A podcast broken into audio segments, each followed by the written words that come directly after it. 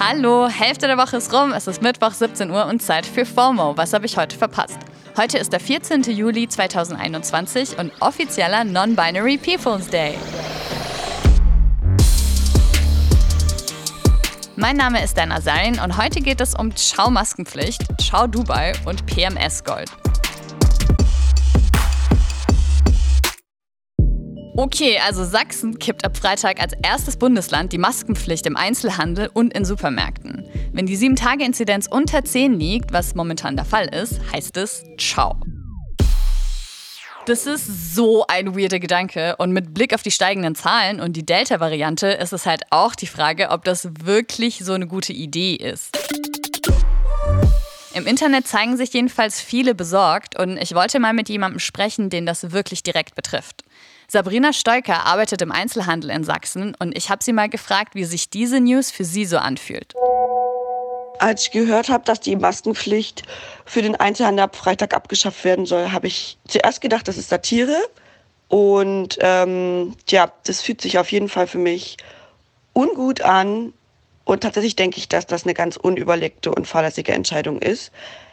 Insbesondere mit Hinblick und Gedanken an die Kolleginnen in unsere Filiale, die noch ungeimpft sind, macht mir das Kopfzerbrechen. Deswegen werde ich zum eigenen Schutz und zum Schutz anderer die Maske einfach weiter tragen und denke auch, dass wir die Zehner-Inzidenz dann aber bald auch wieder erreicht haben und das dann sich wahrscheinlich eh wieder erledigt hat. Ja. Danke, Sabrina. Sie hat auch weiter gesagt, dass es sich für sie so anfühlt, als würden die Menschen im Einzelhandel der Gefahr voll ausgesetzt, weil in anderen Branchen die Pflicht weiter gilt. Also in öffentlichen Verkehrsmitteln, Pflegeheimen etc., in denen ja auch viele Menschen in geschlossenen Räumen zusammenkommen, bleibt die Pflicht weiterhin bestehen. Finde ich schon auch krass, dass gerade die Menschen, die in Pandemiezeiten so performativ hervorgehoben und heroisiert wurden, jetzt die sind, die einfach dem vollen Risiko ausgesetzt werden. Zu riskant wird es gerade auch vielen InfluencerInnen in Dubai. Es ist ja schon aufgefallen, dass vor einiger Zeit richtig viele deutsche InfluencerInnen plötzlich nach Dubai gezogen sind. Das ZDF-Magazin Royal hatte auch schon darüber berichtet und als möglichen Grund dafür die Steuervorteile in Dubai ins Spiel gebracht. Dort wird nämlich keine Einkommensteuer erhoben. Im Juni hat dann aber Finanzminister und Kanzlerkandidat der SPD Olaf Scholz veranlasst, dass der Bund eine sogenannte Steuer-CD kauft. Also Steuer-CD oder Steuersünder-CD meint nicht unbedingt eine CD, sondern halt Speichermedien, die meistens gestohlene Datensätze enthalten und ausländischen Steuerbehörden angeboten werden. Damit können die eben verdächtige steuerliche Tätigkeiten, wie unter Umständen eben das Erschleichen von Steuervorteilen, nachvollziehen. Ja, das hört sich alles nicht ganz so astrein an und der Kauf solcher CDs ist auch total umstritten. Der Journalist Christoph Schattleitner deutet jetzt jedenfalls einen möglichen Zusammenhang dieser Meldung mit dem plötzlichen Umzug vieler deutscher InfluencerInnen zurück nach Deutschland an. Er hat auf Twitter einen Thread gepostet, in dem er einfach nur Schlagzeilen mit Datum versehen und chronologisch gepostet hat. 11. bis 18. Juni. Es geht los. Bundesfinanzministerium wertet gekaufte Steuerdaten aus Dubai aus. Bundesfinanzminister Scholz kauft Steuer-CD aus Dubai. Strafbefreiende Selbstanzeige möglich. 25. Juni. Bye Dubai! Hello Germany! Team Harrison. 27. Juni. Bye Dubai! Paola Maria.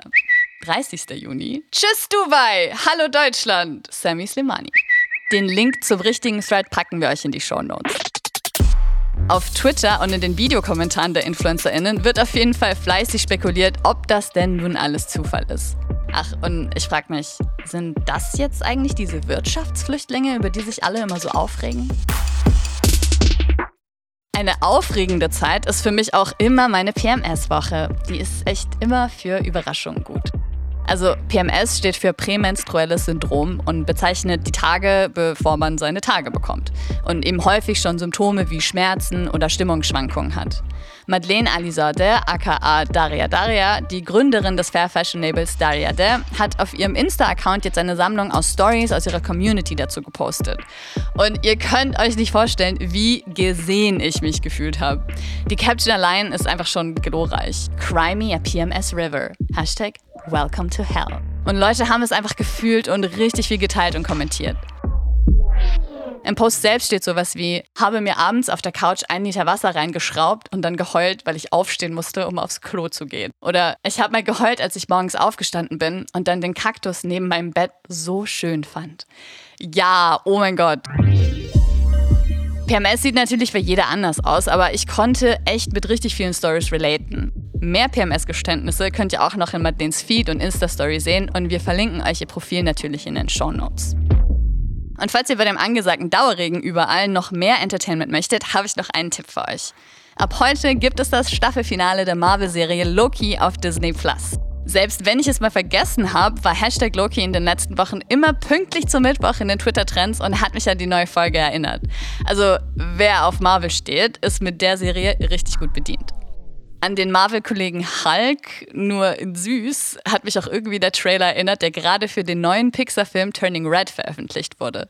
Darin geht es um ein 13-jähriges Mädchen, das sich bei starken Gefühlsregungen in einen riesigen roten Panda verwandelt. Ja, Teenage Life.